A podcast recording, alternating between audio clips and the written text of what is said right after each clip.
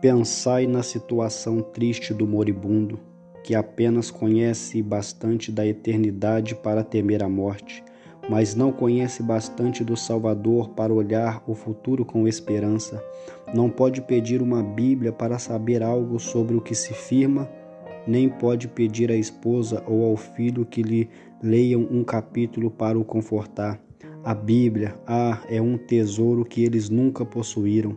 Vós, que tendes um coração para sentir a miséria do próximo, vós que sabeis como a agonia de espírito é mais do que qualquer sofrimento do corpo, vós que sabeis que vem o dia em que tendes de morrer, ó, dai-lhes aquilo que lhes será um conforto na hora da morte.